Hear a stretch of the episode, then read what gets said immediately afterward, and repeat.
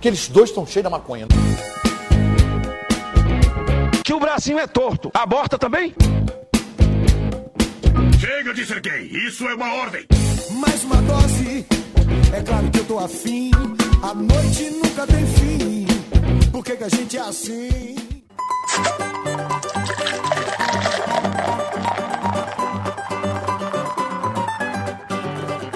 Bem-vindo ao podcast do Fala Mais Bebe. Eu sou o Jean Correia, adorando ver falsos filósofos batendo a bota e do meu lado, extrema esquerda, né? Ele, Cramunhão, o homem que tá guardando o seu dinheirinho para comprar a estátua de Lenin. Fala, Jeanzito. Que estátua de Lenin, o caralho. Vou comprar uma estátua gigante da Pepsi Cola. Adoçadinha com vários ferros abortados tops. E hoje eu estou aqui com uma pessoa muito especial, a Cláudia, que é professora de História formada na UFPB com especialização em treta política. Se apresenta um pouquinho aí, Cláudia. Oi, pessoal. Meu nome é Cláudia, sou professora de História. Atualmente estou no meio dos quase 18 milhões de desalentados do Brasil, né? Muito feliz de estar aqui do lado do Jean, do Cramulhão, esses dois caras que eu acho muito, muito sensacional. Pode chamar a palavra, não, Jean? Pode à vontade, deve? Pode, deve. Muito fodas, muito fodas. Pessoas que eu, Jean principalmente, né? Uma pessoa muito querida para mim. E é isso, estou muito feliz em estar aqui. Espero que o nosso papo seja muito proveitoso, muito legal e que, de alguma forma, né, alcance os coraçõezinhos do Brasil. É isso é aí, Cláudia. A honra é toda nossa, Cláudia, por você estar aqui. Cramunhão, pode começar a fazer a primeira perguntinha. Então, Cláudia, é, como você já, já, já conversamos em off ali, você teceu vários elogios ao, ao nosso Brasil atual, à nossa presidência. Como é que tu. Como é... contém contém uh, doses seguras de ironia essa frase. É, como é que tu se vê daqui a algum tempo, né, em uma sala de aula, é, trabalhando, abordando esse período de, de, necropolítica, de distorção da história, de, né, de mudança dos fatos, tentar reconstruir uma história que a gente sabe que não é verdadeira, né? Como é que se vê daqui a algum tempo nesse árduo trabalho de tentar elucidar para os futuros alunos o que foi esse momento, né, e o quanto impactante ele foi para a nossa história política e história de país. Claro, claro. Bem, antes de, de, de me projetar para o futuro, eu queria só voltar, regressar um pouco, né? Como todo historiador, a gente, nosso olhar está muito no passado. Eu queria falar um pouco assim de, de como essa, essa necropolítica ela chegou até mim enquanto professora em sala de aula. No ano de, acho que era 2015 por aí, né, uma turma específica que eu tinha de nono ano me apresentou o, essa, essa, o, arcabouço, na verdade, né, a estrutura do que a gente está vendo hoje. E a época, né, é um, é um, um pecado dos historiadores, dessas, de alguns pensadores é, da atualidade de, de certa forma, minimizar os estragos de algo que é tão. É, é tão, é tão imbecil, né? é tão difícil de você acreditar que alguém em pleno século XXI acredita em terra plana, acredite que o homem nunca foi à lua, que comunismo é, é uma coisa que vai dominar o mundo e vai comer criancinhas. Essas barbaridades eu ouvi em 2015 de uma turma específica minha de nono ano. E eu vi nomes, né, que essa semana a gente teve a, a, alegria diante de tanta tristeza, diante de tanta desgraceira desse desgoverno genocida, a gente teve uma notícia boa, né, que foi a, a, o fim da existência do, do, do senhor Carvalho lá, né, do pseudo-filósofo. Mas, enfim, em 2015, eu ouvi esses nomes, né? Olavo de Carvalho, aquele outro lá, YouTube bem famoso, decadente, roqueiro, né? E eu não, eu não, eu não credibilizei, sabe? Eu não acreditei que aquelas histórias de terra plana, de que o nazismo era de esquerda, eu não acreditava que aquilo vingaria. Você acredita? E hoje, passados-se seis anos, né? A gente está no início do ano ainda. Eu fico imaginando se naquele 2015 a gente já tivesse se articulando, que o que até agora não aconteceu, se a gente poderia ter freado essa onda obscurantista, reacionária, né, emburrecedora, que não só tomou conta da sociedade, mas chegou na nossa escola, chegou no Fundamental 1, né, tem crianças é, é, elogiando, tecendo elogios a esse governo, porque vem isso dentro de casa. Então, antes de projetar esse futuro, né, eu olho para o passado e eu percebo que a gente precisa hoje tomar uma decisão muito enérgica sobre tudo isso, né? Nós, enquanto pensadores, de alguma forma, né, a gente usando o tic teco ali os dois neurônios, a gente consegue desenvolver algum pensamento que consiga descredibilizar esse tipo de raciocínio emburrecedor. Então, hoje é muito difícil e o futuro, eu acredito que ainda vai ser um pouco mais difícil. Esse, esse, esse ano de eleição, eu acredito que vai, a gente vai conseguir né, se livrar da pessoa que personificou, materializou toda essa estupidez né, e institucionalizou a estupidez no nosso país. Então, eu, eu vejo que o futuro ele ainda é muito difícil, sabe? Porque não foi só não foi só a educação que foi contaminada, a ciência foi contaminada, né? Não a ciência aquela que nos ajuda, né? Mas essa pseudociência que anda rodeando as pessoas e consegue alcançar as pessoas de menos esclarecimento.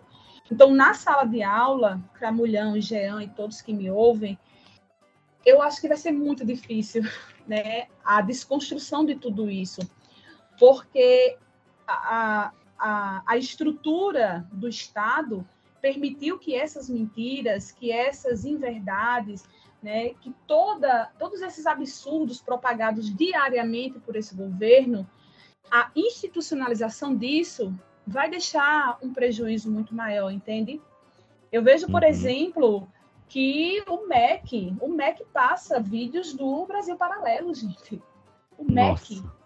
O MEC, né? Então você percebe que não é só a, a, questão do cercadinho, não é só a questão das redes sociais, não é? Não é só a questão das amizades. Não. O, o Estado está contaminado. As, institu as instituições estão contaminadas. Né? E contaminadas num, num alto nível que você que você acaba achando que os absurdos são normais e que você é louco. Eu já pensei por diversas vezes, não, eu tô pirando, eu tô, é, é, sabe, viajando, não pode ser tudo isso, essas pessoas não podem ser assim, cruéis, né, maldosas, não tem condição, mas é verdade, elas são assim, elas estão aí. Então, a sala... Claro, claro, Jean, claro, porque o cara tem a máquina do Estado. Então, durante esses três anos e meio, ele não fez nada em prol da população, em termos de saúde, segurança, educação, é, emprego, mas ele usou a máquina do Estado. Isso ninguém pode negar. Ele usou a máquina do Estado para envenenar, para contaminar, porque essa contaminação ela é de fácil disseminação nas classes mais vulneráveis, mais populares, menos esclarecidas. Infelizmente é isso. Agora, é, é muito difícil a gente projetar um fim para tudo isso, sabe? Porque a gente vai conseguir se livrar do Bolsonaro, com certeza, nessas eleições, dos filhos dele nas próximas, mas a, a, a, a mancha do bolsonarismo, do bolsolavismo, né? Porque também tem o, o, o, o astrólogo da Virgínia, isso vai demorar mais tempo isso vai demorar e vai demandar um esforço muito grande, né?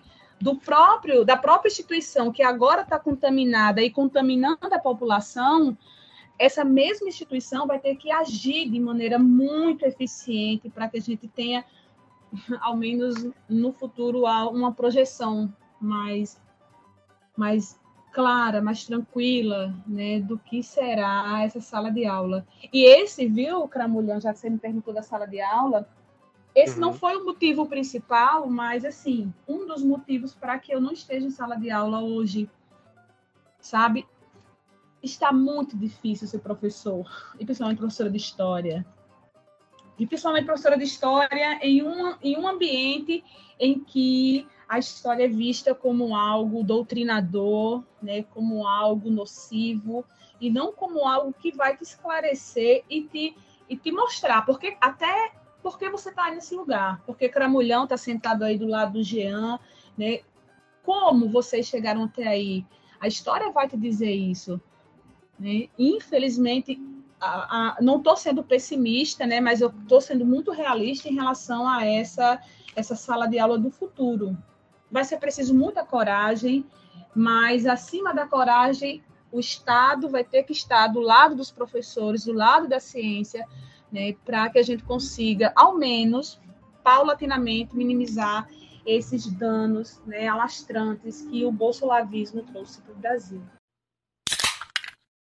Gostei de, de ouvir essa, as suas explicações, né? Achei legal, muito legal é, tu voltar ali no passado e ver da onde apareceu o esse Olavo para ti, começou a aparecer o cheirando rola, né? Na verdade, ah, todos, todos, os criadores desses criadores de conteúdo, né, cara, que disseminavam Sim. falsas informações e tudo isso vem como fruto dos think tanks do neoliberalismo, né, cara? Tipo, e só vai se ter uma vitória sobre o que está acontecendo agora quando digamos, os, os, criadores de conteúdo de ciência, historiadores, comecem a ser levados a sério, sabe? Pô, a gente tem muito conteúdo de qualidade pra caralho, gente fazendo muita coisa e não tá ganhando é, quase nada com isso, só ganha para se manter, sabe? Tipo, mesmo a produção do conteúdo, e enquanto tem esse tipo de gente fazendo desinformação e é muito bem financiado, porque a desinformação é o que é, traz o lucro para o neoliberalismo, para os extremistas de direita.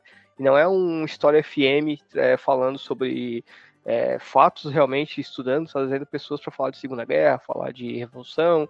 Não é, sei lá, um, um Revolu Show tocando sobre realmente o que é o comunismo, falando sobre é, pessoas do, do, do meio. Esse tipo de coisa não é interessante, esse conteúdo não vende bem, né? O que vende bem é essa desinformação que é atrativo, que é fácil, de linguagem simples. Mas sabe o que é, Cramulhão? Você vê, e, e Jean, você vê o próprio TikTok, né? O Brasil é o país que mais usa o TikTok. E isso fala muito do, da nossa sociedade, isso fala muito da educação que é dada à nossa sociedade. Né? A, a, a educação da, da, do, da glamorização, né? De algo que na realidade não existe. Você vê, a maioria dos, dos vídeos de TikTok são de pessoas extremamente simples, em lugares muito simples, que em algum momento é, se vê naquela na, na, rede social tendo visibilidade, mas não percebe que até nisso, né, é, ela está sendo de alguma forma manipulada a estar ali, né, manipulada a se manter naquele lugar, porque quando eu olho, por exemplo, redes sociais, 90% da, dos, dos, conteúdos é isso que você falou, Cramulhão. É entretenimento bobo, fútil e desnecessário. Porque quando é algo, um documentário, né, uma entrevista, gente, não dá audiência. Não dá audiência, Sim. não dá view, não dá curtida, não dá like, não dá compartilhamento, porque as pessoas querem ver isso, querem ver gente dançando no TikTok, fazendo dancinha. Não que não seja que seja ruim, porque quem gosta de dançar, beleza, eu não tenho gingado, né? Então, me, me ponho aí com. É, não, não, não sendo uma TikToker da dança, não é que eu. É, de alguma forma discrimine, discrimine, né? Porque realmente eu não tenho um gingado para dançar. Mas você entende assim que o, as redes sociais elas também têm confortado, entre aspas, a uma parcela da população a achar que aquilo ali é a vida dela. Né? A internet tem travado as pessoas nesse ambiente virtual quando o mundo real está acontecendo e o mundo real está atropelando a gente.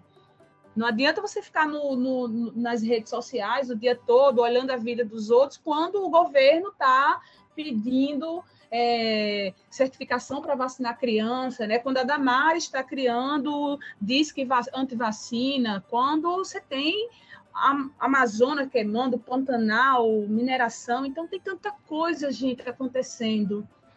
Nossa, e essas é. redes sociais poderiam ser uma ferramenta, mas é uma Exatamente. ferramenta contra. É o, é o fato de, de, de se tomar o espaço que está sendo tipo feito essa desinformação e começar a se criar conteúdo de informação. Tipo, a, a garotada mais jovem está indo pro TikTok, tá no Instagram, então vamos trazer os produtores de conteúdo sério, fazer eles serem visibilidade aqui nessa rede e levar essa informação, mesmo que de repente do nada tu tá passando a tua timeline ali e vi um vídeo de história de um cara que fala de um jeito atrativo para quem é jovem, sabe? Isso. E, e, fala ali, tipo, fácil, informativo, rápido, porque ninguém quer ficar, tipo, vendo o Pirula falar uma hora, tá ligado? A gente que é uma velha guarda pega e consegue ficar ali, ter atenção, divide ali, divide em três partes ali, vai assistir um pouquinho hoje, um pouquinho amanhã, mas o, o jovem, ele quer, o pessoal mais novo quer tudo muito imediato, sabe? Então é, é, tem alguns criadores de conteúdo que já estão tentando ir para Twitch, e, é o próprio TikTok, e fazer coisas realmente mais escoladas que acabam até sendo fáceis de viralizar, sabe? Para ser meio que uma, uma contraproposta do que é feito por quem dissemina esse tipo de informação falsa, tipo de, de, de política e posição perigosa, né? Sim. Ô, Cramanhão, tu falou uma muito boa também, que é a questão da velocidade do, do conteúdo, né? Porque o TikTok é conteúdo de 15 uhum. segundos, que é aquele rápido, negócio, né? Rápido. As pessoas muito passaram. Rápido. E como passar uma informação, tipo. E é viralizar, a, a né? questão... né? tem que viralizar o negócio. Tem que fazer Sim. o negócio e chegar em alcance no máximo de pessoas que conseguir. Porque daqui a pouco ele morre, porque ele vai ser atropelado por outro conteúdo. Sim, sim. Exato. E, e tipo, um exemplo, o Jones Manuel, tá ligado? Que, porra, um cara foda pra caralho, tá ligado? Eu admiro muito ele. Ele foi pro. Ele se aproveitou na, na questão de falar, pô, o, o, como é que eu vou passar no TikTok, tá ligado? Eu tenho que ir pra. Já que a uhum. tecnologia não para, tá ligado? E ou a gente vai atrás e acompanha ela, ou a gente fica para trás, tá ligado? Então, tipo, como é que eu vou passar um conteúdo, tá ligado? Falando sobre Karl Marx, tá ligado? É, em 15 segundos. Então ele foi pro TikTok e começou a fazer vídeos, tipo, auto-explicativo bem rápido sobre assuntos, tá ligado? É, pra pelo menos passar alguma informação pra galera que tá passando no, no TikTok dele, um exemplo. Cara, o poder de usar a propaganda do, das redes ali a, a, seu favor. E assim, né, é, é, eu vejo que tem, tem, tem nomes, por exemplo, o Jonas Emanuel já o acompanho, tem o Chavoso da USP, eu acho ele fantástico, muito, uhum. muito, muito foda, cara. Ele tem uma linguagem muito atual, bastante dinâmica, muito atrativa, te prende muito, e ele consegue passar, assim, assuntos extremamente complexos. Uhum. uhum. O Chavoso, a Lauda, é meio que essa, é, essa juventude que tá, tem necessidade de estar tá aparecendo para é, chamou, pô, eu tô vendo esse, o Jones, que não, o Jones não é velho na real, só que o Jones é uma pessoa muito séria. Então tu acaba achando que o Jones é um cara mais velho do que ele realmente é. É mais novo que eu e que o Jean. Só que tu vê, tipo, é um cara que tu, pô, ele é muito sério, muito quadradão, muito sisudo. Aí tu vê a Laura, tipo, sendo sarcástico, chavoso, engraçado, tá ligado? Tipo, um cara de periferia que fala de um jeito mais simples. E é atrativo para quem tá chegando assim, não quer tomar aquele baque de muito conhecimento e fica ali meio perdido, desnorteado.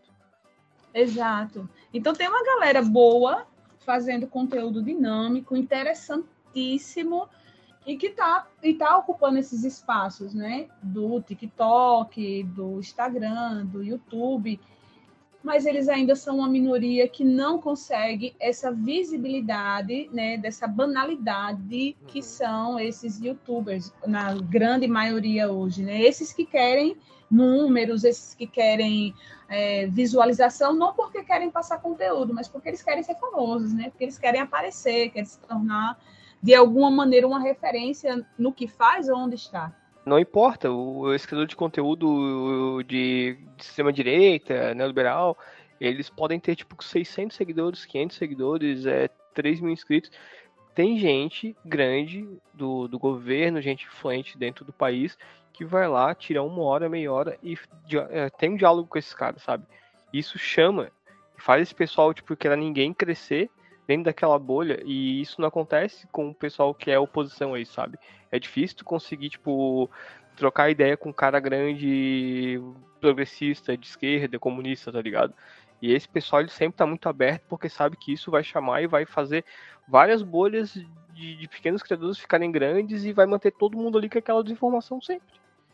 O, o, próprio orçamento da SECOM, né, nos últimos dois anos, diz justamente isso, né? Uhum. Como o alinhamento político, ele tem favorecido essa, essa gente que, que quer unir o útil, né, de, de estar numa rede, de ser famoso ao agradável, que é o dinheiro do governo, nosso dinheiro, né?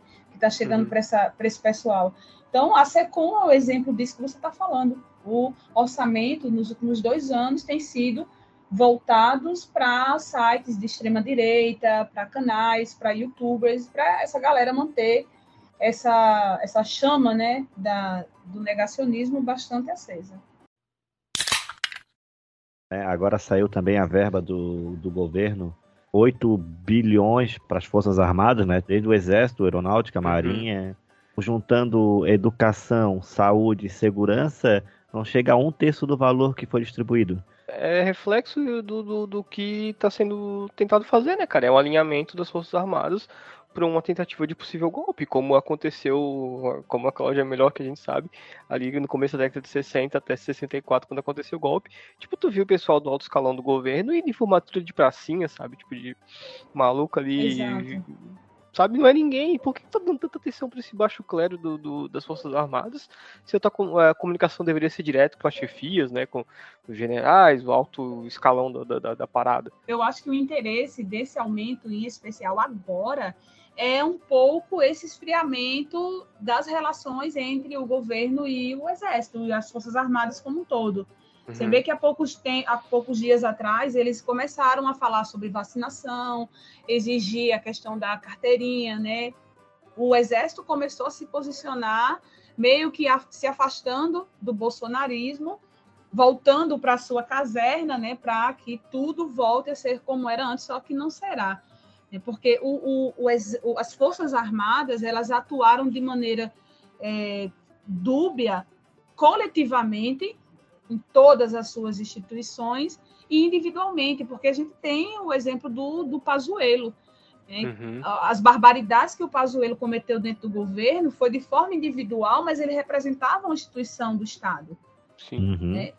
Então, essa, esse, esse, esse desgaste recente entre o governo e as Forças Armadas né, colocou o presidente na, em alerta. As eleições estão chegando, eu preciso de apoio, as Forças Armadas estão começando a se afastar, então vou trazê-los de volta. Como é que eu trago qualquer pessoa de volta? Dinheiro. Dando Aumento. 6 mil conto por um cabo que acabou de entrar no exército, enquanto um professor. Não, isso é, é ridículo, né, cara? O, é. imagina, imagina o soldado chegar a ganhar 6 mil e um professor na desvalorização que tá.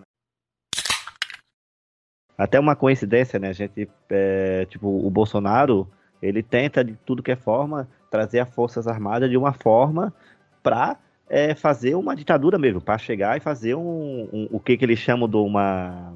É um golpe, né? Para fazer um golpe. Ele quer criar esse medo iminente, né? Isso, e me lembrou um pouco, tipo, até na questão do, da guerra da vacina de 1904, Isso. né? Quando Isso. que o exército naquela época tentou, é, tipo, tentou se aliar com as pessoas que estavam lutando, que não queriam ser vacinadas, né? Que estavam guerreando Exato. porque achava que a vacina era um controle populacional, a vacina era, era um, uma forma de manipular o povo, matar o povo, e o exército tentou é, é, dar um golpe naquela época para ficar do lado dos antivax, né? Seria muito igual se ele conseguisse naquela manifestação que ele fez, do gritando lá pro Alexandre de Moraes, tipo, acabou, acabou, sabe? Ah, Uhum. É, cara, aquilo foi muito a revolta da vacina. Foi muito emblemático, né?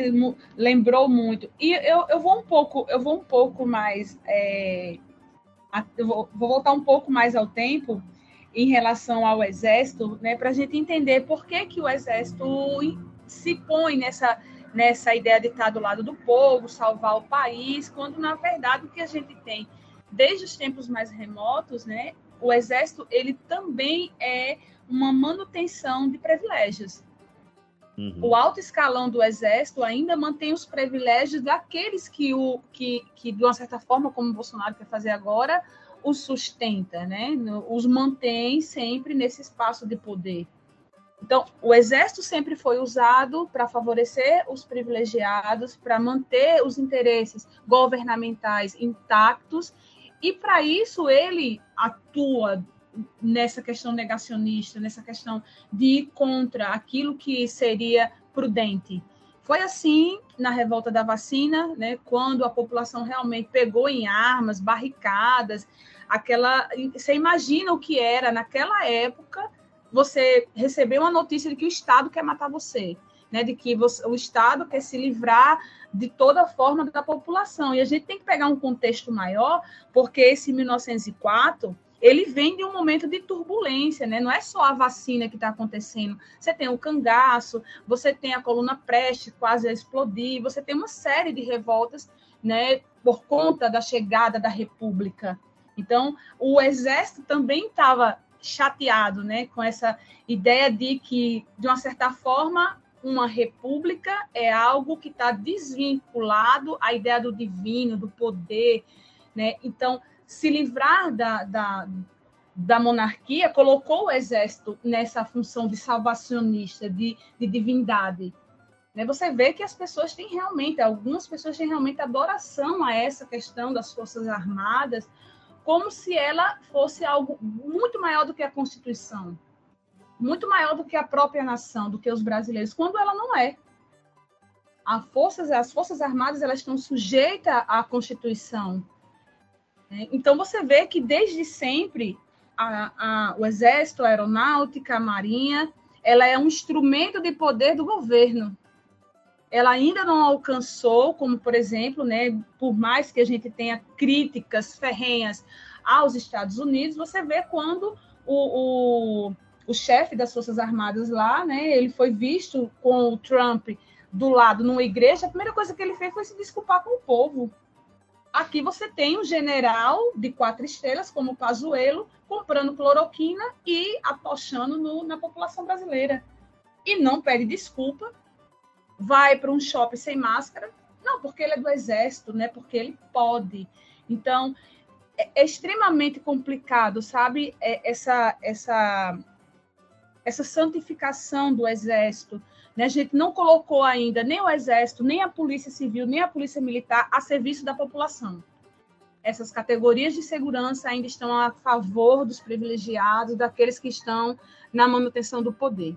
Isso precisa ser mudado, mas, cara, é um caminho muito distante muito distante para a gente tornar o Exército uma ferramenta do povo, tornar a polícia uma ferramenta do povo, tornar a Polícia Civil investigativa uma ferramenta do povo. Elas todas essas forças elas ainda pertencem e mantêm os privilégios daqueles que estão aí desde sempre. Uhum. É o único exército eu acredito é o exército vermelho, tá ligado? É, que, olha, que é, olha que coisa, olha que coisa louca, né? Só um, abrir um parênteses. Muitos dos meus alunos se surpreendiam quando eu, quando eu afirmava, né, mediante a, a, as fontes, que a Segunda Guerra Mundial ela só foi realmente, né, teve o seu desfecho que teve por conta do Exército Vermelho. Sim. Lutou sozinho no fronte leste a guerra inteira. Exato, né? Então você tem aí o país que mais teve perda de vida e financeiro na guerra, sabe? Tipo. Mas isso não está nos livros de história. Ah, não. Porque Hollywood fez o favor de desconstruir tudo isso, né? Como fez o favor Exato. de construir para nação americana é que eles venceram a guerra do Vietnã, sendo que eles tomaram um pau, talvez do homem mais corajoso que já viveu nessa terra, o Ho Chi Minh, né? Que um cara conseguir fazer uma nação como o Vietnã, cara, não sofrer a mazela que fizeram com a, com a divisão das Coreias, cara é muito Exato. piroca mesmo. O bicho é piroca. O bicho é doido. o Chi Minh é louvável demais, cara. A gente paga muito pau, assim, pros líderes, né, pros pensadores, pros líderes que vêm da, da, da União Soviética, mas a gente pensar que aquele cara né, na Ásia ali, num país não tão expressivo, conseguiu fazer o que fez contra o imperialismo norte-americano, que já era muito forte, já era, nossa, era a maior potência bélica ainda é, né, do mundo, ele Sim. conseguir com, junto com o povo, sabe, eu acho que só, eu só vi um povo é, se mobilizar e estar tá junto de um líder como Ho Chi Minh, só o Fidel. São os dois Isso. caras que eu vi o povo estar tá agarrado e abraçado e, sabe, nossa vida tá com vocês e e a gente é uma nação, a gente é uma união, a gente é uma coisa só, sabe? O povo todo junto, e... unido, para vencer o imperialismo.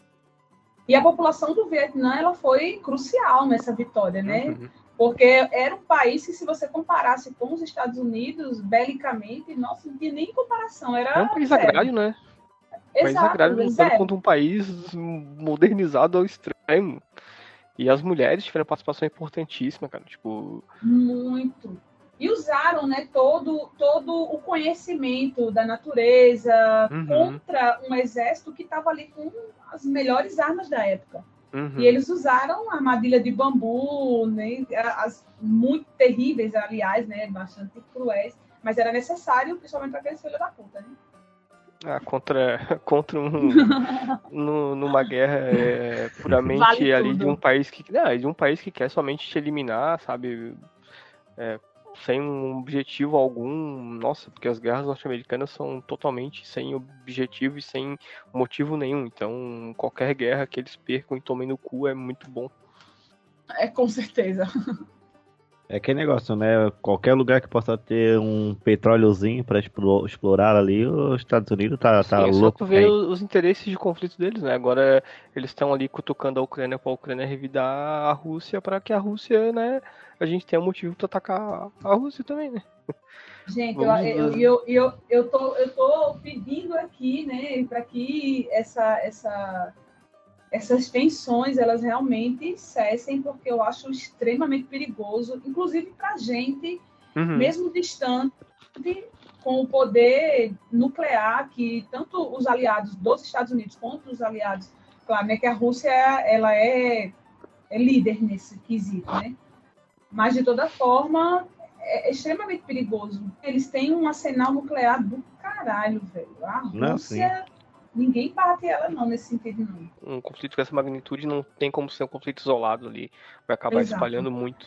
Ou, é, pra Exato. acabar com, com essa tensão aí, tem duas opções. Ou a China chega e fala assim, ó galera, deu, parou, tá ligado? Ou Sim. a Coreia do Norte começa a dar uma brincadinha lá e jogar uns míssilzinhos pra um lado, pro outro, fazendo aqueles testezinhos. É, e que o começar a grande dar um... problema é que a China tem um interesse econômico em cima de tudo isso. Então, tipo, se os dois se esfacelarem, pra China é muito bom, sabe? Ela continua mais soberana ainda economicamente. Aí Mas é pode- muito próximo, né, o território, né? Sim, É sim. perigoso, é perigoso. Ali, qualquer bombinha explodida ali pode atrapalhar muito a questão da econômica da China também. Mas eu não consigo, tipo assim, eu não acredito, claro que, porra, bem, bem leigo falando mesmo, né? Mas eu não acredito que qualquer país desses com a potência bélica poderia estourar qualquer um, um, um míssil, tá ligado? É, nessas alturas, porque é muito. Hoje tá, tá tudo muito conectado, né? O máximo que eu acredito ali é uma guerra fria pesada, tá ligado? Mas é aquele negócio, né? Não é o que eu acho, né? Foi isso que os Estados Unidos fez na Guerra Fria, né? Começou a, a- mexer com a União Soviética, né? Começou a se colocar como seu rival e, e seu inimigo. E quando chegou o momento do conflito, o que, que ele fez? Ele investiu em guerras periféricas, Coreia, Uhum. Vietnã, né? e ele foi mostrando o seu poder, não dentro de uma guerra, né? mas fora dela, mas ainda com seu nome sendo divulgado né, e, e reproduzido o tempo todo. Eu também não acredito num, num- numa catástrofe eh, generalizada em termos nucleares, mas eu acho extremamente perigoso eh, essa, essa movimentação dos Estados Unidos nas fronteiras, porque a, a, Ucrânia né, ainda, ainda tem esse, essa relação de território com a União Soviética. Né? Então, de uma certa forma, quem está mais próximo em relação a, a, a pertencimento é a União Soviética, né? E os Estados Unidos está ali de, de intruso. Então, qualquer movimento, por mais racional que os líderes sejam, por mais conectados que nós estejamos, mas qualquer movimento brusco dos Estados Unidos e da União Soviética pode gerar essa, esses conflitos periféricos, né? Que agora, no momento, é o que a gente menos precisa é que essas nações que têm rixas né, antigas sejam inflamadas por conta de petróleo, por conta de que foi sempre o motivo pelo qual, né, como o Cramulhão mesmo falou aí, sempre foi o motivo pelo qual os Estados Unidos é, começou esses começou os ataques a tantas e outras nações em outros tempos, né? A saída das tropas dos Estados Unidos da Síria, isso pode tá, tá envolvido, tipo, em precisar de, de uma, tipo, as forças mais concentradas, e porque, assim, isso começou agora, mas logo depois também da saída dos Estados Unidos da Síria, tipo, trazendo todo o seu exército de lá, né, que, que era muita gente que estava, né, muito, uma porcentagem muito grande que estava na Síria. Exato. O, os Estados Unidos sempre teve essa, essa mania insistente de interferir em todos o, o, os territórios que apresentem algum tipo de ameaça ao seu poderio econômico.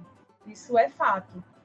Então, a, a saída em massa da Síria talvez tenha sido em retirada, né, porque o Talibã tava se, estava se organizando para chegar na, na, no seu objetivo, que era conquistar realmente o território. E quando ele se viu fora desse, desse domínio, né, porque o, eu vejo os Estados Unidos muito como aquela pessoa que, que é, é muito de posse, que é o tempo todo é, estar no controle. Então, ele precisa estar no controle de algum lugar.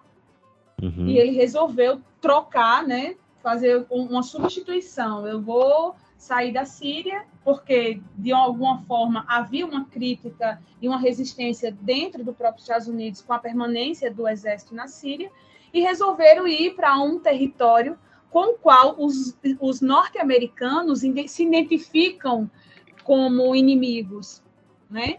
A União Soviética, hoje Rússia, sempre foi é, essa, esse, esse arquétipo do inimigo perfeito para os Estados Unidos. Uhum. Entende? Então, é, é, realmente essa ideia da, da substituição, mas ainda assim, para que o mundo sempre veja os Estados Unidos como essa nação que é a resolvedora de problemas né, e que está sempre pronta a salvaguardar qualquer, qualquer país que precise dele. Que, na uhum. verdade, no, no frigir dos ovos, né, como dizia o Chicanísio, é só a manutenção de um poder de controle para que a, o, o, seu sistema capitalista não entre em colapso. Né? A gente tem aí o 5G, uhum. da disputa do, 5, do 5G com, com a China, né? E a Rússia está ali no meio como uma grande potência que também pode se tornar uma inimiga em relação de, de tecnologia da, do próprio Estados Unidos. Então, sempre vai haver uma disputa acirrada em que se precise do inimigo a gente viu que o, o, o nosso Brasil, né, o, o, nosso Brasil atual também criou seus inimigos internos. Uhum. Porque a gente não tem uhum. poder para ir para fora. Se a gente tivesse o poder como os Estados Unidos, claro que a gente também estava criando inimigos internacionais. Os nossos inimigos estão todos aqui, né? O governo cria seus inimigos. Então, é numa escala maior aquilo que a gente vê na política brasileira acho interessante a gente falar é sobre a questão dos Estados Unidos, sempre que ele vai sair de um, de um local que ele invade, o lugar uhum. sempre fica devastado e volta mais para uma questão retrógrada mesmo, né, do, do que ele vivia. Um, um exemplo assim que eu, que eu às vezes eu fico pensando, porque quando a, a Rússia, é, nos anos 70, os comunistas, né, que estavam no território da Síria, quando a gente vê aquele, aquelas imagens na internet que fala, ah, olha como que as mulheres andavam, tipo, de biquíni na praia, é toda uma questão libertária de um povo, sabe? É complicado falar como outros países vivem, porque cada país tem sua cultura. Quando a Rússia estava lá, as mulheres viviam a, a questão do trabalho, a questão da vestimenta, eram como qualquer outro país que a gente pode chamar de, de país mais liberto, né? E quando os Estados Unidos eles vai invade é, e deixa depois como que as mulheres ficam, tipo, a questão da burca, sabe? Uma coisa século XXI, uhum. como que ela. Tipo, o, a diferença que nos anos 70 era e agora é. Só porque numa época onde que os comunistas estavam, né, tentando uhum. mostrar a, a visão do mundo, né, o que, que era o comunismo, né, um, a luta pelo comunismo, e o capitalismo Sim. vai e faz a, e, e deixa o país viver daquela forma, sabe? Sempre gosto de, de olhar situações é, que estão fora né, da minha realidade, como é no caso da, do Afeganistão, da Síria, que nos anos 70, nossa, 60, 70, viviam o ápice da liberdade feminina. Né? Tem imagens, as mais diversas possíveis antes da Revolução Islâmica, você vê as mulheres andando de shortinho, de biquíni na praia, né, conversando, fumando cigarro, andando de bicicleta, que elas não podem hoje, trabalhando, estudando. Então, é, eu sempre faço essa comparação, sempre tento trazer para a minha realidade. Então, quando eu vejo, quando eu, eu, eu olho para o passado né, desses países e quando eu vejo a atuação dos Estados Unidos, eu sempre comparo hoje nosso, nossa sociedade, né? Mas vamos primeiro lá para a União Soviética, né? Quando ah, os Estados Unidos se propôs a lutar contra a atuação da União Soviética dentro do território, é, dentro do seu território, ele precisava criar um, uma imagem do socialismo do comunismo. E essa, e essa imagem do socialismo e do comunismo, ele foi moldado de uma maneira a colocar essas doutrinas sociais como algo maléfico, como algo demoníaco, como algo é, que precisava ser combatido em nome da família, em nome da pátria, em nome de Deus. Então, essa imagem né, foi a imagem perfeita que os Estados Unidos sempre criou para esses regimes, ao qual a União Soviética e hoje né, a, é, a Rússia moldou a sua sociedade, né?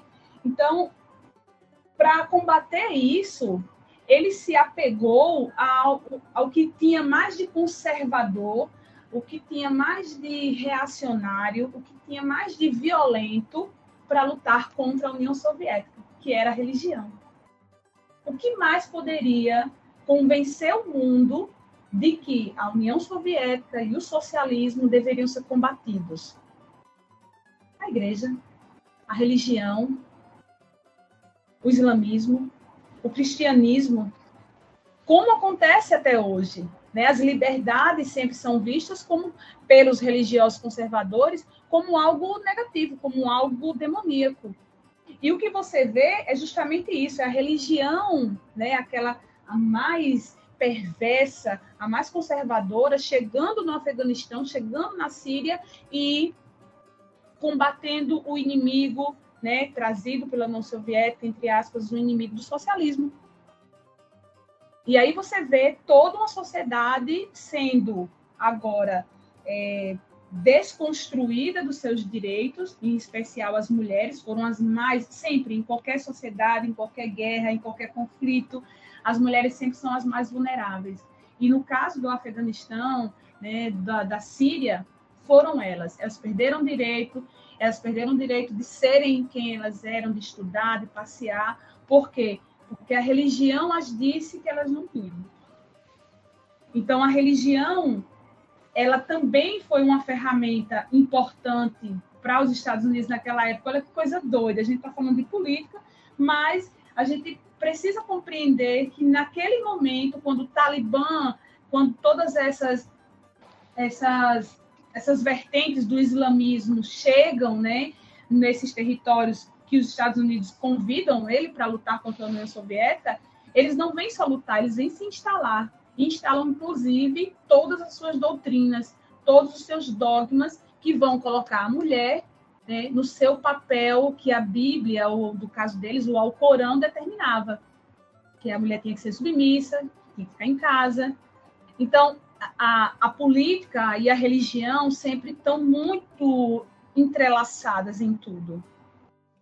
Né? E nesse caso, o, o, toda, todo o retrocesso que houve nesses países né, que, que acabaram sendo um palco dessa, desse, dessa demonstração do poder dos Estados Unidos, acabou se tornando, na verdade, um país extremamente violento, religioso e que colocou as mulheres em um lugar de total apagamento social.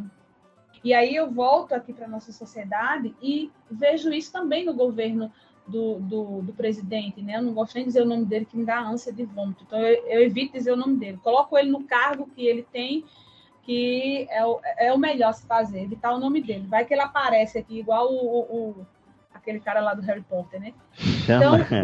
chama de bolsa de cocô. Que...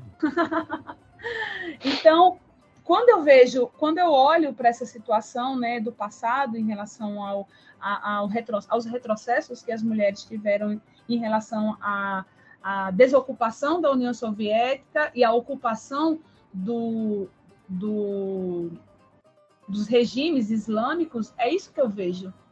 Eu vejo a religião também como ferramenta. E a gente vê isso aqui no nosso território.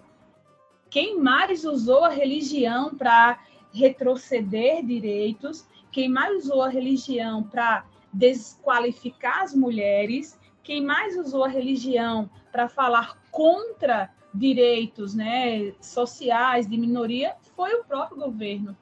Então, há também aqui, Jean e Cramulhão, há também aqui esse movimento religioso né, de tentar manter é, é, essa, essa canalha de gente inescrupulosa que usa a religião muito mais como forma de dominação, como forma de ensinamento.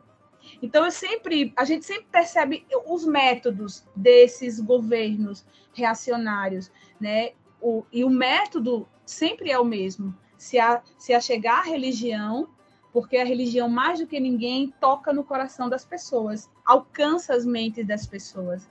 E do, da mesma forma como a religião foi usada lá, naquela época, para tirar direito das mulheres, ela também está sendo usada hoje aqui. Claro que não no mesmo nível, porque a gente tem uma Constituição que, embora seja uma menina ainda, né, uma adolescente, ela ainda se impõe. Porque a gente também tem uma, um, um, um, Supremo que a faz valer. Né? Mas, assim, a religião ela é um ponto essencial quando o assunto é retirada de direitos das mulheres, de grupos de minoria, né? porque a gente sempre vai ter essa ideia de que o socialismo quer colocar as mulheres como, par, como pares iguais dos homens, o socialismo quer que as crianças, né, tem a questão do kit gay, todas essas loucuras, a gente percebe que tem a base da religião para que, que toda, todos esses absurdos sejam aceitos e sejam normatizados, porque, afinal de contas, é a palavra do Senhor. Não é verdade, irmãos? amém. Não, amém. É, como já foi citado, né, cara? É um modo operandi estadunidense criar. Vai lá, fortalece as milícias dentro do país, faz uma falsa revolução e depois Isso. essa milícia cresce politicamente e vira o um inimigo do Estado americano. É basicamente não aprende, né? É o jogo de poder que eles fazem para se manter vendendo e negociando armas no mundo afora, que é praticamente o que a economia deles é movido, né? Sim. Então é o modo operante norte-americano que todo mundo aplaude e acha, tipo, é, que a polícia do mundo está correta, sabe? Eu queria perguntar agora pro Claunhão, estaria mais interessado assim em saber sobre a Cláudia, no âmbito agora mais voltado para política feminista, tá ligado? É, cara, é tipo. A gente sabe do posicionamento da, da Cláudia, que ela é, além de uma pessoa, uma historiadora, é uma pessoa extremamente politizada e é uma feminista. E eu queria saber dela, né? Tipo, como é viver nesse momento de, de Brasil, enfrentar essas mazelas que ela enfrenta, tipo, que todos enfrentam, né? E como ela vê todo esse retrocesso, todo essa, esse ataque que é feito né, a, a, as feministas, né, as mulheres no, no, no, país? Bem, eu, eu sou, eu sempre, eu sempre gosto de, de me referir a esse momento como um momento de desse movimento se refazer também, sabe? Eu acho que é muito importante uma autocrítica agora para para essa, essa, esse modelo de, de, de, feminismo que as pessoas acham que é. O feminismo nada mais é do que a tentativa de equidade entre direitos e deveres, e deveres também das mulheres. Mas o que as pessoas entendem, né, aquelas que não estão né, na, na, na luta, é que o feminismo é algo é, nocivo né, à construção e à formação das mentes é, mais jovens. Por quê? Na mente dessas pessoas, eu até tive uma conversa acho que um, há uns, uns seis meses atrás com uma turma minha, e me surpreendi quando as meninas da sala se posicionaram contra o feminismo. Por quê? Porque, em sua grande maioria, eram pensamentos advindos da religião. Então, você percebe que é, é um momento importantíssimo, crucial, para que a gente mude essa visão que as pessoas têm do feminismo. O feminismo não é uma luta para que as mulheres conquistem o mundo é, e coloquem os homens todos numa fábrica para trabalhar para elas, enquanto elas. Não, não é isso, né? É uma visão muito é, surreal do que é uma, a luta diária do feminismo, né? A luta contra o feminicídio, contra a, a tentativa de burlar leis importantes que foram criadas para nos proteger. Então, o feminismo hoje ele precisa alcançar o maior número de pessoas, mas ela precisa também desconstruir esse pensamento que as pessoas têm em relação a essa luta. Né? É, as pessoas precisam entender que as mulheres, inclusive, que se não fosse o feminismo, por exemplo, das sufragistas, nós não estávamos escolhendo nossos representantes políticos. Né? Se não fosse o movimento das mulheres das fábricas, né, a gente não estava trabalhando. Então, é necessário o feminismo quando ele é visto de maneira e passado de maneira racional. Qual, qual é a imagem que as pessoas têm do feminismo? É de mulher sem roupa, mostrando o seio, ou fazendo algum gesto obsceno com a cruz. E o feminismo não é isso, mas é assim que as pessoas, na sua grande maioria, principalmente as menos esclarecidas, veem o movimento. Vem como algo né, pejorativo, vem como algo sexualmente provocante. E não é isso. E, e, o mais é, é, é, dramático disso tudo é que eu não estou falando da minha mãe, que eu não consigo mais convencê-la do contrário. Né? Não é da minha tiazinha lá do, do interior que eu não. Não, são, são pessoas que moram na capital, que estão dentro de uma sala de aula, adolescentes, e que veem o feminismo como algo extremamente agressivo. Uhum. Né? E, infelizmente, esse governo não permite que a educação atue no sentido de desconstruir essa imagem é, quase que diabólica do feminismo. Porque, novamente, eu digo, o, presidente atual, ele está com a máquina na mão. A máquina do dinheiro, a máquina da informação, da desinformação, né, no caso dele, né? Na, a máquina da, da desinformação então, desconstruir tudo isso agora é necessário para que a gente consiga tentar fazer algo diferente. Trazer essa juventude que está dentro da sala de aula, gente. É incrível isso, mas são adolescentes que estão na sala de aula, que pensam que o, como, que o feminismo é algo quase beirando ao satanismo. Né? Que as mulheres vão pegar cruz, vão fazer gestos obscenos, e não veem que elas estão na sala de aula por conta do feminismo, elas votam porque, eh, por conta do feminismo, elas dirigem um carro por conta do feminismo, porque a exemplo da Síria, a mulher não pode nem andar de bicicleta. Ela não pode nem andar na rua sozinha, sem ter um homem do lado para dizer, não, eu estou aqui com ela, ela está andando na rua, porque eu estou aqui com ela. Se ela for pega na rua andando sozinha, ela leva uma camada de cacete. Então, se hoje nós temos todos esses direitos, inclusive eu de estar aqui como mulher, falando a dois homens, é por conta do feminismo, foi por conta da luta de outras que vieram antes de mim, que abriram as portas, que abriram os caminhos para que hoje eu pudesse votar, dirigir, trabalhar, me formar, conversar, me expor. Então, a desconstrução dessa, dessa ideia, né, que até muitos homens têm, inclusive, né? Jean, que né, estava ali dentro da Lura, viu que alguns pensamentos, até no nosso meio ateu, ele é, ele é bem complicado de desmistificar. Burro, né? Pode dizer burro. Eu vejo. não é porque. É aquele negócio, não é porque eu gosto de pessoas que têm pensamentos burros que eu não vou achar que são pensamentos burros, tá ligado? Sim. Mas, mas para você ver, né, se a gente não consegue mudar aquelas, se a gente não consegue construir um pensamento com aquelas pessoas que a gente considera é, mais moderados, né, no, na, na, questão dos, desses valores cristãos, você imagina como um adolescente que está na sala de aula, que o pai leva todo domingo para o culto, que a mãe escuta coisas da, da, das irmãs, da mãe, que mulher tem que fazer isso, mulher tem que fazer aquilo. Então, é muito difícil, né? A uhum. gente tentar mostrar a verdadeira face do feminismo, que é uma face de luta por equidade, não de superação de, do sexo masculino, mas de equidade entre direitos e deveres de homens e mulheres, né? de oportunidades.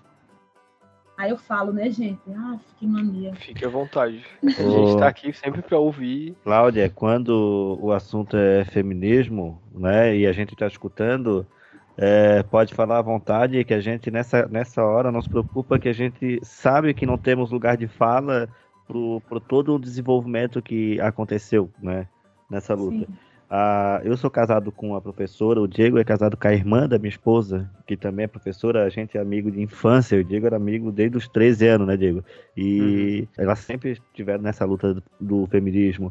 A mais nova também, ela é professora, ela é historiadora também, e é a mais feminista entre elas, eu posso dizer assim, Diego, que elas são bem, né? São Talvez, a, a, é, mais, mais, mais militante. É, politizado nessa questão. É, politizado na questão mais militante mesmo, assim, que, que, eu, que eu vejo, assim, que debate mais ainda, até nas questões de rede social, tá ligado? Já e... pensei num, num podcast aqui, eu, ela, Karine e vocês. ah, não, é legal, a gente já convidou ela, mas é, é, é olha, deu uma, uma boa ideia, vou dar um toquezinho pra ela pra gente bater um papo assim que vai ser divertido. Então a gente ouve e gosta de aprender, sabe? De entender. É, eu, eu confesso que eu sou bem burrão, eu tenho que aprender muita coisa sobre o assunto podcast, né? A gente tenta trazer muito, é, mais isso. Quando a gente traz os convidados, a gente quer que os convidados falem, a gente quer bater um papo é, e, e mais deixar o convidado na no, à vontade, solto. À vontade, na casa dele, entendeu? Não se preocupa na hora de soltar o verbo. Pode soltar o verbo, pode falar pesado, porque a gente aqui, sabe quando tu falasse assim, as mulheres não querem colocar os homens para trabalhar, ser escravo, escravizados? Às vezes eu penso assim, não, cara, eu acho que deveriam querer sim, para pra galera ficar mais ligada, tá ligado? Esse lugar do, do feminismo, ele precisa ganhar essa notoriedade porque a sociedade vê o, o, feminismo como o desequilíbrio das forças, né, entre homens uhum. e mulheres, quando na verdade seria um, um, muito mais um, um antídoto para essa desigualdade em relação a oportunidades de emprego, em relação a salário, até mesmo a questão das punições, né? Quando uma mulher ela vai para a cadeia fácil se ela entrar no supermercado e, roubar uma lata de leite para dar para o filho. Mas aí você uhum. tem pessoas extremamente famosas que espancam as mulheres, passa num, nos telejornais e a pessoa está aí solta, né, vivendo a vida. Então é essa, é, são essas equidades que precisam ser reparadas, né?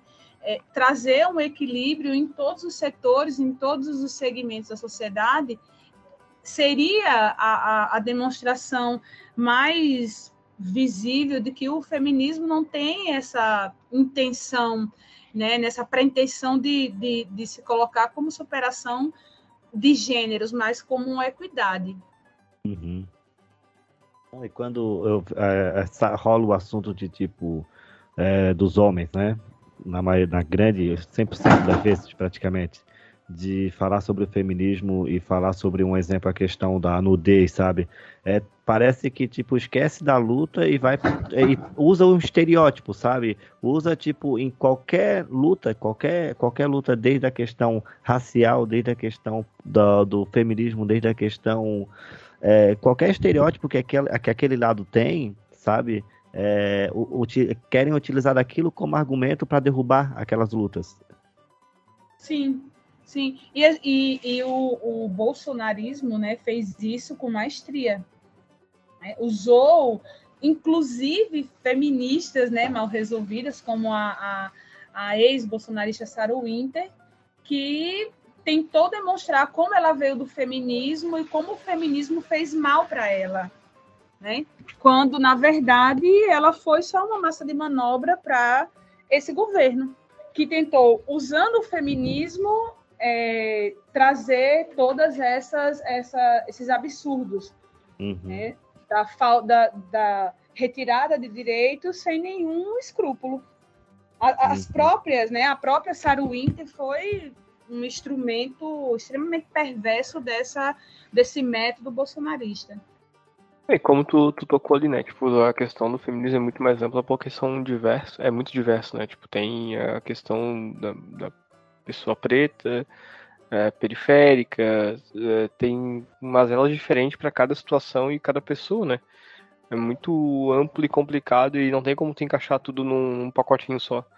Não, não tem, porque assim, é, é, é, algo que você sente no dia a dia, sabe, Cramulhão? Você sente a necessidade de, do feminismo se tornar não uma doutrina, mas uma postura das uhum. mulheres. Um exemplo, eu estava uma coisa bem, bem trivial, mas que mostra como isso é tão arraigado né, nos pensamentos que gestos até de, de, de gentileza são vistos como né, gestos de. Por exemplo, eu estava no supermercado e eu ia comprar um, uma pimenta. Só que o pacote da pimenta estava muito grande e, como era embalado pelo supermercado, eu chamei o rapaz, pedi para que ele dividisse ao meio. E ele, não, eu não posso. E eu expliquei para ele como o Código de Defesa do Consumidor me dava direito, tal, tal. E ele insistindo que não podia. Aí veio um senhor, um homem, disse para ele as mesmas coisas que eu tinha dito, e ele pegou o pacote de pimenta e foi dividir. Aí quando ele chegou, quando ele voltou, eu perguntei para ele: era necessário o senhor falar para você aquilo que eu tinha dito? É, é, é muito, sabe? É muito constante isso.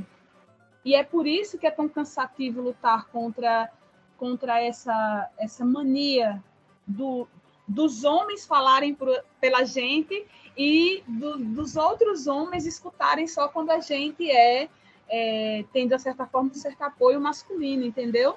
Então, uhum. são coisas muito simples, são coisas muito é, triviais, mas que eu percebo nesses gestos, né, esse enraizamento dessa, desse machismo. Uhum. Que é parte, antes de mais nada, da gente. Né? Uhum. Somos nós que educamos os homens. Então a gente precisa também falar sobre a educação, a educação de meninos enquanto pequenos, né? A, a uhum. quebrar alguns tabus, quebrar algumas tradições que é do brasileiro, é do ser humano, e começar a colocar homens, meninos e meninas, crianças em pé de igualdade. Então, e por isso que é tão difícil fazer com que a, as pessoas se, se conscientizem da importância do feminismo, porque não é só os adolescentes, a gente precisa falar com as mães, a gente precisa. Por isso que eu falei que o feminismo precisa se remodelar, porque a gente precisa alcançar as mães, porque uhum. são elas que criam os meninos. Ô, ô Cláudia, tu tocou num assunto que eu tenho, eu, tipo, vou te falar uma questão da, da minha vivência no trabalho, né? Eu dou aula de natação, Cláudia, e os alunos, né, tipo, a criança de 4, 5, 6, 7, 8 anos de idade, né, meninos e meninas, né? É uma Sim. coisa que eu vejo muito e eu converso com a minha esposa, eu falo assim que é, isso é a visão, um homem é, é vendo, né? Daí tu pensa assim, tipo, das mulheres, né? como tu falou, a questão da criação, né, da, das mulheres mesmo, é lutar nessa parte também de uma criação mais é, igualitária nessa questão, né? Porque assim, ó, os meninos, as meninas é, de três anos, Cláudia, as mães pegam, levam para natação, três, quatro anos, elas pegam, elas, as meninas, elas vão no banheiro, elas usam o maiôzinho, que é uma coisa complicada de colocar. Elas vestem o maiô sozinha, elas tomam banho sozinha, elas entram na piscina, elas saem sozinha, elas vão pro chuveiro, tomam banho, se arrumam, penteiam o cabelo, passam o creme. Os, e as mães falam, né? Vai lá, vai lá, faz isso, faz isso. Os meninos, às vezes até irmãos, a mãe leva no banheiro, troca a roupa, é, arruma a sunguinha, que é uma coisa fácil de, de colocar, porque é uma cuequinha, né? É, uhum. Não deixa o menino ir pro, é, sozinho no banheiro masculino. Ela pega o menino de, de 5, 6, 7 até 8 anos e leva no banheiro masculino e para trocar o menino para tipo trata o menino como um príncipe e trata uma menina, tipo, a menina ela tem que ser responsável, ela tem que saber fazer tudo. O menino, ele é tratado como um príncipe, sabe? Claro, na, na minha visão, vendo ali, vendo a luta das mulheres, eu vejo assim, ó, cara, isso é muito errado porque essa criança vai crescer como eu cresci e tive que aprender a, a mudar algumas atitudes, né? Isso é um exemplo de tantos outros que a gente percebe na diferenciação dessa educação. Por exemplo, Por que, que os homens é, são tão, vamos dizer assim, despudorados, né? Quando querem fazer xixi no meio da rua. Não é só porque eu sou o órgão sexual facilita isso, mas é porque ele, os homens, na sua grande maioria, são criados para não terem esse problema. Né, de chegar, encostar num muro, pode ter 500 pessoas olhando, eles vão lá e fazem xixi na frente de todo mundo. A menina não faz isso, não é porque o órgão sexual dela não é um falo que permite né, essa manipulação, é porque ela não, ela não, ela não tem esse, esse, benefício, esse benefício, entre aspas, né? Que é uma falta de educação. Por quê? Porque quando a menina é pequenininha, que ela diz, mamãe, eu quero fazer xixi. Não, aguente aí, segure aí, que a gente já já a gente chega num, numa lanchonete, a gente chega numa loja, chega na casa da sua avó. Mas o menino não, falou, mamãe, eu quero fazer xixi, não tô aguentando. Ah, meu filho, encoste aí. Né? Abra aí o zíper. Então, são coisas que parecem ser bobas, mas que, que, de uma certa forma, vão moldando esses caráteres de maneira muito diferente.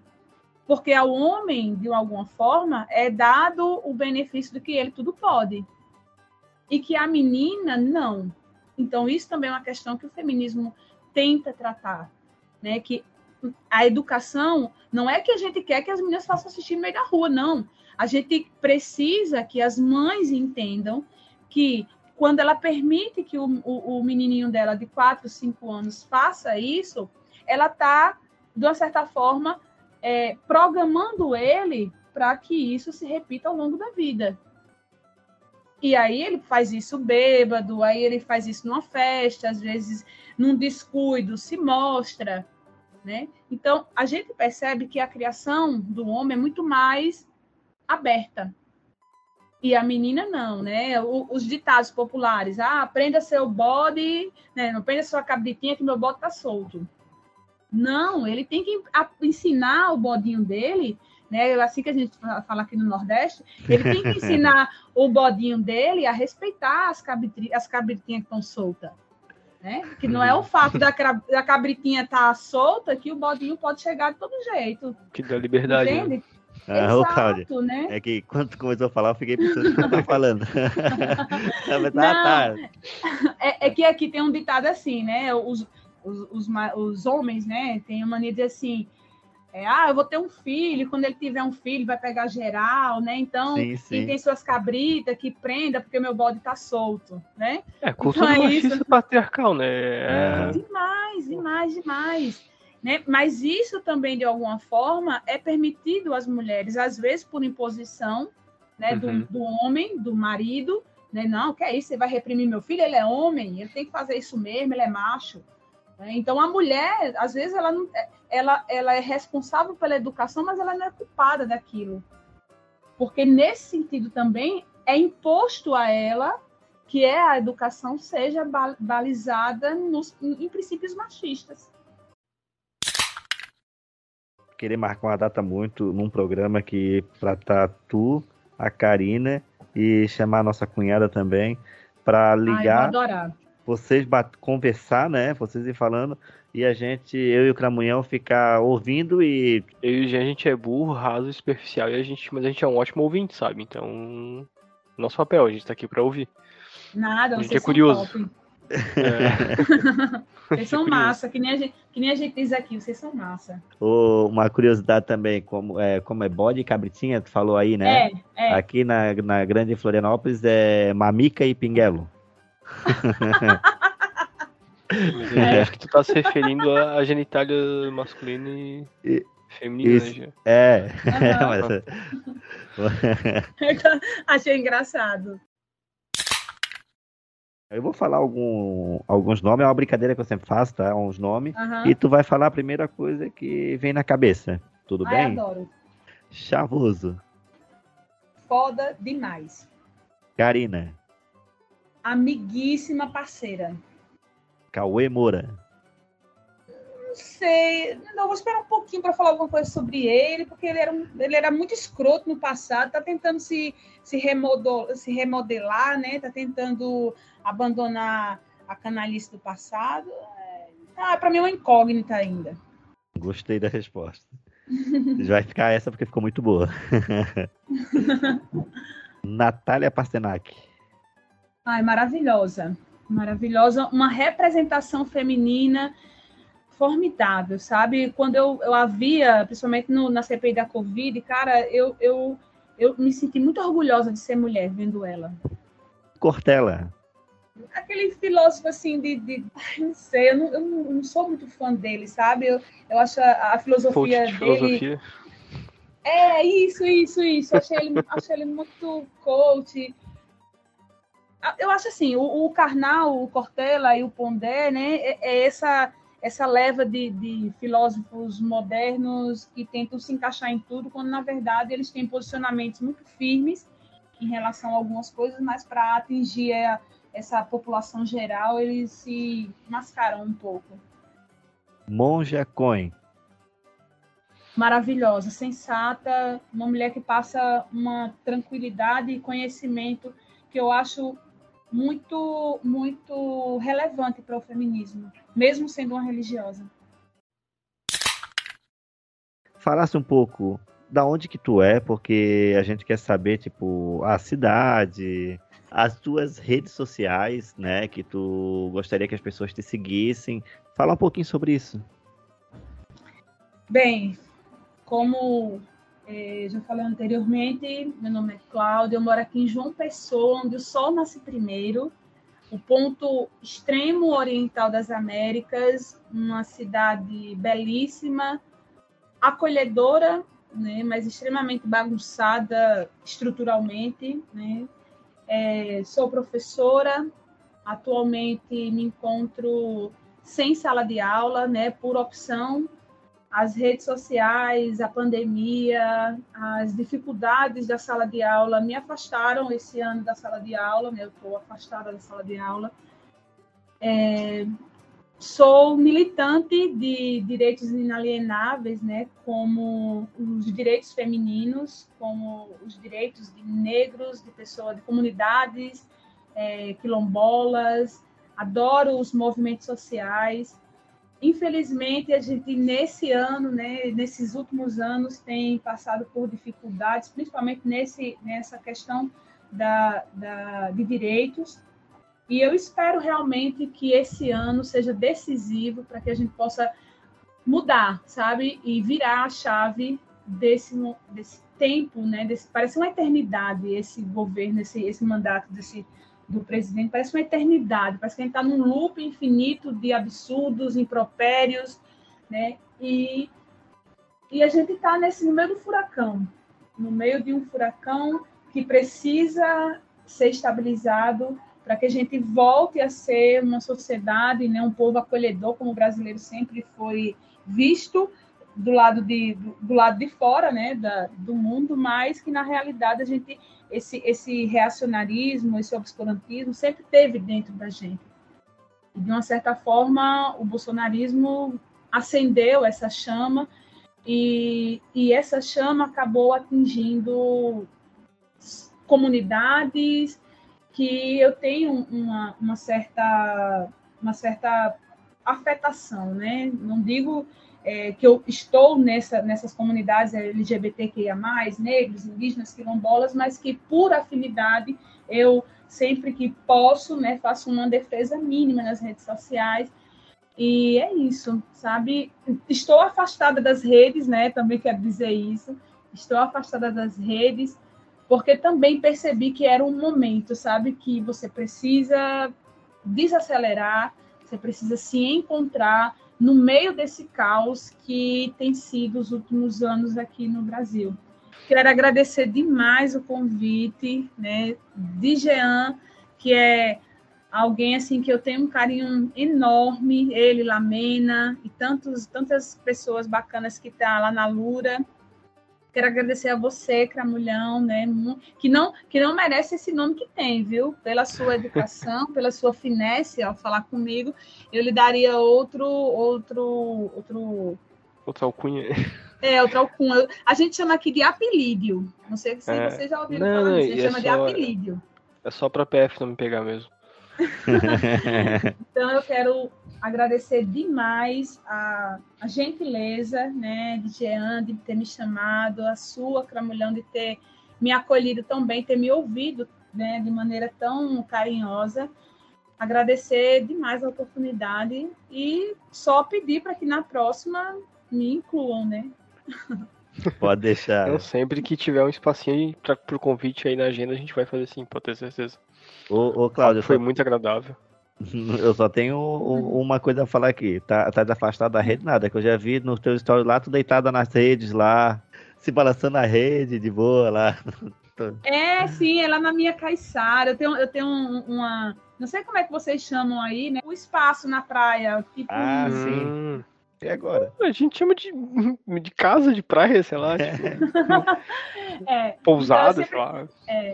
Eu espero que vocês um dia venham ao Nordeste. Eu quero levar vocês para muita passar um final de semana lá na Barra de Gramame, para ir lá no ponto de abdução, para a gente passar uma noite muito massa, camp- fazer um campingzinho, um luau. Vai ser top. Ah, eu Ponto vi de, as fotos, é de muito lindo. abdução, ponto de abdução alienígena?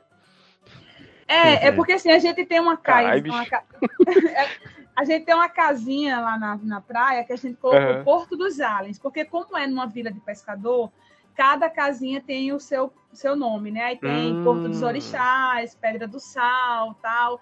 Aí a nossa a gente colocou Porto dos Aliens. Aí tem uma casa A Entendi. gente fez uma casinha de praia e é muito alta. A gente colocou uma placa lá dizendo que era o ponto de abdução.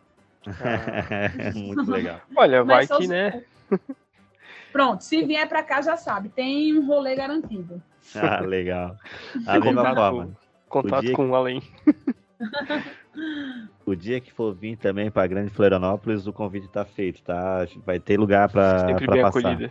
Então, tudo certo. Os convites estão trocados. Agora é só aparecer dinheiro para mim ou para vocês. Não sei se vocês têm, né? Eu, eu tô meio derrubada. Neste momento, não. Também não. Até porque é uma coisa ing- curiosa, né, cara? É, é- é tão caro viajar dentro do país, sabe? Tipo, principalmente essa região ah, no Nordeste, dependendo da época do ano, é muito caro pra gente conseguir viajar. E para fora, rapidinho, você faz um pacote, duas, três pessoas, barateia tudo, divide no É. cartão. É mais fácil. Eu acho que é, porque eu acho que tem realmente um, não sei se um incentivo maior do que, sabe, é uma coisa meio controversa, em vez de você tentar manter o turismo aqui dentro e a economia aquecida com o turismo interno, acho que às vezes acabam tentando te empurrar pra fora, sabe, Pra fazer o jogo do offshore do Paulo Guedes funcionar. Cara, eu pensei no Paulo Guedes agora. Esse, esse cara, puta que pariu. Eu lembrei dele mandando as empregadas ficarem aqui, pô, deixar de estar andando na Disney, deixar a Disney para os barões, para a elite. Foda, É. né? Até, até nisso, até nisso o trabalhador precisa de alguém para dizer a ele onde ele vai ter que ir, Que ele pode fazer. dele. Que ele É que pode o- fazer. O- é, até que nem o Dória perguntando, ah, quem aqui já foi pra Dubai, né? Para os trabalhadores, né? A galera de um salário mínimo. Não, cara. é Bicho, muito... e o pior foi aqui, né? Tu sabe que foi aqui isso, né? Sério? Foi aqui, na, foi aqui na Paraíba que ele Que perguntou. desgosto. Foi aqui na Paraíba que ele veio e perguntou isso. Meu Deus do céu, o pessoal não sai nem daqui para Cajazeira, não tem dinheiro. Não, e, e honestamente, de coração, vamos convenhamos, cara, Dubai é só um, um, um grande centro de capitalismo, porque não deve ter absolutamente quase nada de realmente interessante culturalmente pra tu visitar e conhecer, sabe? Tipo, tem lugares é, muito mais interessantes espalhados pelo mundo e às vezes até na América Latina que você deveria conhecer e você não conhece, se preocupando em fazer uma viagem idiota pra ver Mickey Mouse, sabe? Não é isso, cara. É só para ver, assim, para colocar nas redes para ganhar like, né? Porque se Uhum. você se você postar uma foto num, num, num lugar humilde, simples, né? Mas que seja que tenha a sua beleza natural, Sim. não ganha tanto like. Mas você imagina você colocar uma foto. Gente, deixa eu dizer uma coisa a vocês. O pessoal daqui tá tirando foto na estátua da van. Caralho. Ai. Bicho, tem, si- tem sido agora a- a- o meu parâmetro de amizade. Se alguém postou uma foto na estátua da van, eu excluo e bloqueio. E ainda denuncio. E ainda denuncio ele. É, sem piedade. É foda. A gente tem essa mania, né, de querer símbolos estrangeiros quando a gente tem muita Uhum. coisa massa aqui. Pô. Aham. Aí, cada um aqui. É. Cara, Ô, ô, Cláudia, só uma pergunta. Se você pudesse ir pra qualquer lugar do mundo agora, aonde você iria? Uruguai. Legal. É, Com motivos, certeza.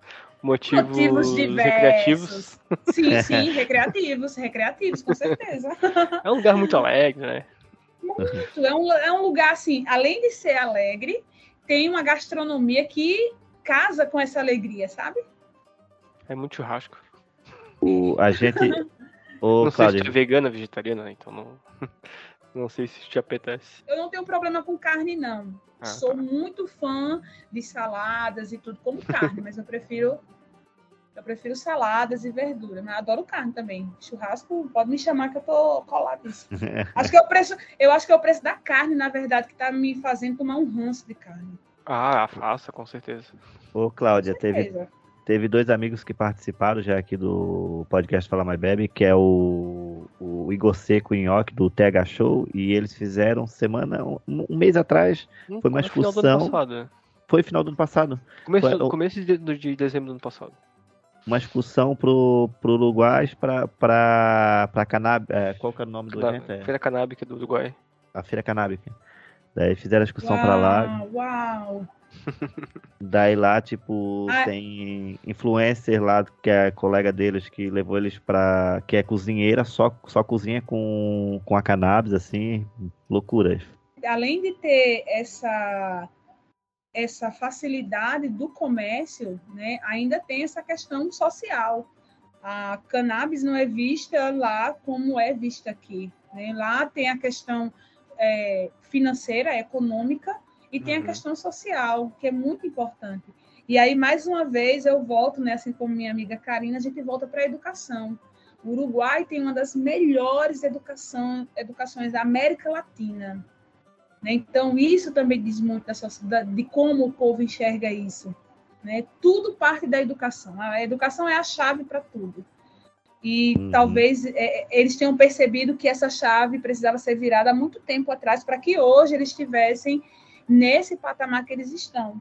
né? Uhum. Uhum. Isso é importante.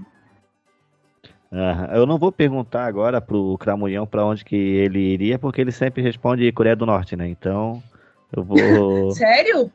Tem que Vou- desmistificar, né, gente? Tem que desmistificar. É um lugar difícil de se ir, de se ter notícia, você tem que né, ir lá com os próprios pés pra conhecer. É. o Então, ruim é que pessoal. você não vai conseguir, você não vai conseguir documentar, né? Dá, uh, fácil. Na mente. Não, não, fácil, gente, calma. O pessoal tá achando que é esse bicho todo.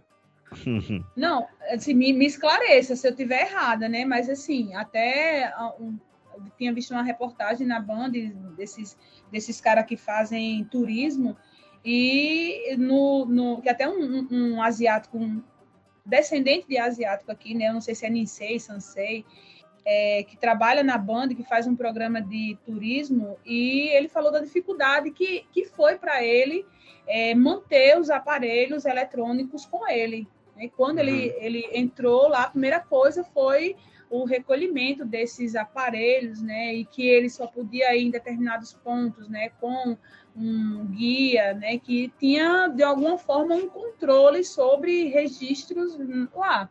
Né? Se eu estiver errada, por favor, me corrija nesse sentido. Não, pode ser um ponto, mas é um ponto da Band, né? Então não, não Sim. sei até onde isso pode realmente ser. Aham. É que na verdade eu, eu, eu acompanho um, um cara chamado Rubio, né? O camarada Rubio, nas redes e ele passou um tempo na, na Coreia do Norte e, e vale a pena conhecer ele, conhecer o material dele, o que ele fala. Ele já falou sobre a Coreia em podcasts e tal, e ele dá uma Já anotei, o nome, já anotei o nome dele aqui já. Pode, pode seguir que o cara é bom. O cara fala muito sobre Segunda Guerra. O cara Show. é fera demais. Pode ir, pode ir, que a dica é muito boa. Show, vou, vou, vou sim, pre- pre- preciso então conhecê-lo. Ou se não, não desce Coreia do Norte, a gente pode ir pra Cuba, né? Cuba, ah, turisticamente, historicamente, é um lugar muito interessante de se conhecer. Muito. Tenho, inclusive, muitos professores que foram na época da. É Lucas Rubio, o nome dele? Isso. Fazer uma propagandazinha aqui do cara. Não, não se preocupa, depois também a gente passa os links. Arrasou. Já, já achei aqui, já marquei ele como favorito. Então vou pedir agora pro pessoal, né, é, ouvir esse programa passar para os amigos, compartilhar. Vai estar em todas as plataformas né, de agregador, agregadores de podcast, desde Spotify, Deezer. É, fala outra aí, o Cramunhão, que eu esqueço é, o nome delas. Spotify, Deezer, é, acho que, sei lá, é esses mesmo aí. Tudo, tudo, tudo. Tu- tu- Tem todos os agregadores, cara. É Google Podcast, Apple, sei lá, não sei quais outros. Qualquer lugar que você escute Eu uso música, só né? o Google e Spotify, cara. Então não. Eu Também uso só essas. Então, pessoal, um, um abraço. é, espero que vocês tenham curtido esse papo até o final. A Cláudia vai voltar outra hora. E falou. Vamos sim. Cheiro, pessoal. Obrigado, Cláudia. Tchau, tchau. Agradeço, agradeço demais. Cheiro pra vocês. Fora Bolsonaro! Isso aí. Genocida, bolsa de cocô. Genocida. Ainda vou ver esse cara na papuda ainda, espero estar viva. ah, com certeza vai estar, né? A gente Acho que a gente Tem- pode esperar um tribunal internacional pra, pra punição ser pesada mesmo. vai ser lindo, né? Vai ser lindo e vai, tá, e vai entrar pra história. Ah, antes entregando a faixa pro Lula, que é o cara que ele mais odeia, né? Ah, nossa, perfeito, né? E vai ser... cereja no bolo. e outra, né? Acho que a cereja do bolo vai ser a Pablo Vittar, né? Descendo a rampa com o Lula atrás e chamando a galera. Carregando o Lula no colo. É, é Que nem a-. A filha do Olavo de Carvalho falou que se ela tiver alguma herança dele, vai doar tudo pra campanha do Lula. Eu vi essa notícia, achei, achei fantástica. Né?